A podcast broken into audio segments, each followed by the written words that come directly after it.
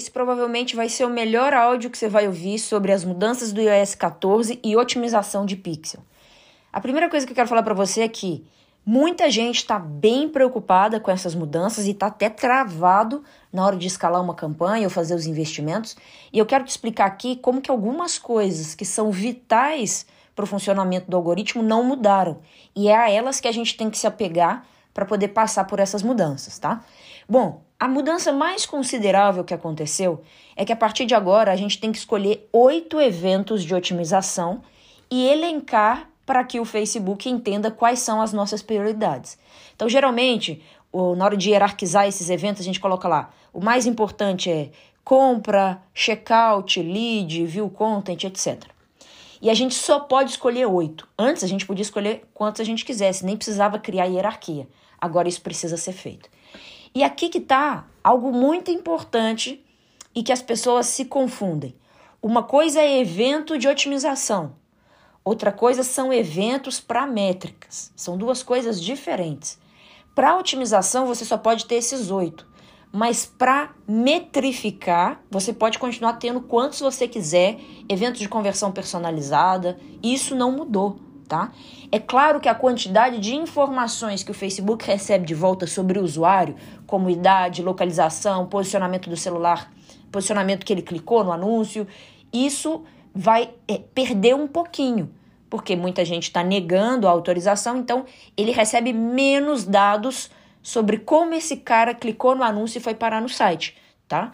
Então, é, eventos para otimização é uma coisa e eventos para metrificar é outra coisa diferente. Vou te dar um exemplo aqui muito prático de como funciona cada um deles.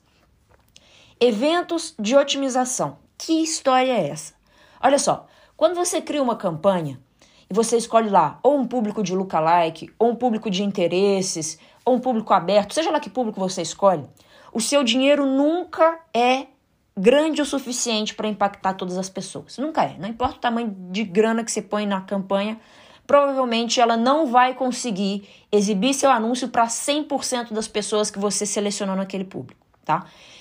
E por, é por isso que existe o evento de otimização. Então, quando você está lá no conjunto de anúncios, o que, que você configura? Público, dinheiro e você configura evento de otimização. O evento de otimização é um, é um guia para o Facebook que diz o seguinte: Facebook, olha só, eu quero que você anuncie para esse lookalike gigante aqui de um milhão de pessoas. Mas leve em conta que desses um milhão de pessoas aí, eu quero as mais próximas possíveis das que executaram a ação tal no meu site. Então, quando você vai ali e escolhe otimizar a campanha para o evento de lead, você está dizendo ao Facebook: olha só, tem um milhão de pessoas aí nesse público. Eu só tenho mil reais, ou eu só tenho sei lá quantos reais. Então, ao invés de você imprimir isso para qualquer pessoa aleatoriamente, imprima esse anúncio para quem tem comportamento parecido com quem chegou no meu evento de lead, se você otimizou para lead. Ou se você otimizou para compra, para quem tem um comportamento parecido com a galera que chegou lá na compra. Então, o que, que ele faz? O algoritmo pega um milhão de pessoas que ele poderia mostrar o anúncio e resume isso a uma quantidade muito menor de pessoas. Que ele fala assim: calma, beleza, o universo aqui é um milhão, mas eu não tenho um dinheiro para gastar para impactar um milhão. Então eu vou atrás de quem? Atrás de pessoas parecidas com quem virou lead lá no site do sujeito. E aí você diminui o, a abrangência de, de atuação ali daquele algoritmo. Então pronto, então você focou Pensa, você pegou e pôs um foco assim na frente do Facebook. Então não é qualquer pessoa dentro do um milhão, é quem parece com as pessoas que já compraram lead. Isso é um evento de otimização.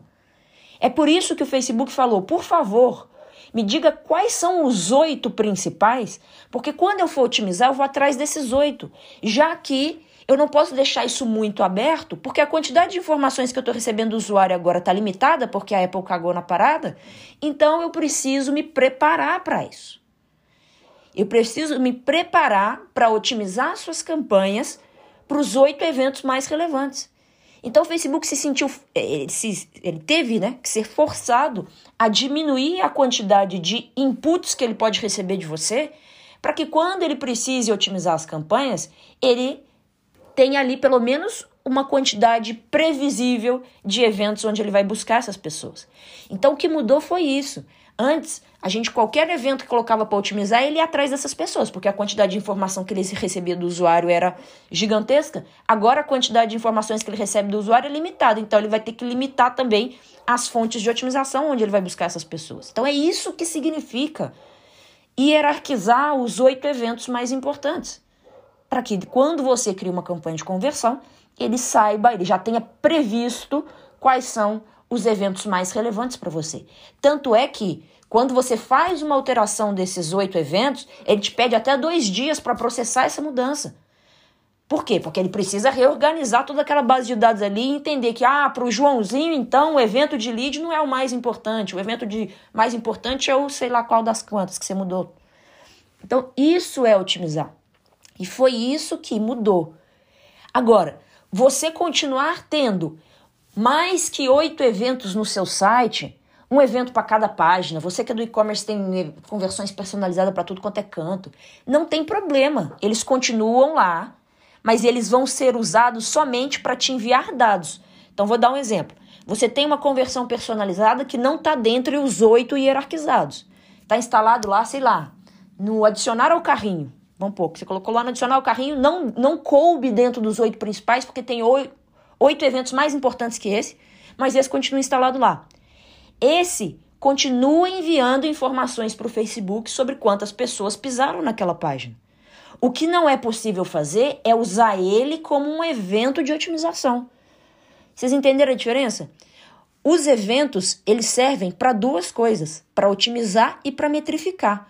O que mudou foi os eventos que você pode utilizar para otimizar suas campanhas. Porque para metrificar você pode ter trocentos eventos, conversões personalizadas lá da mesma maneira.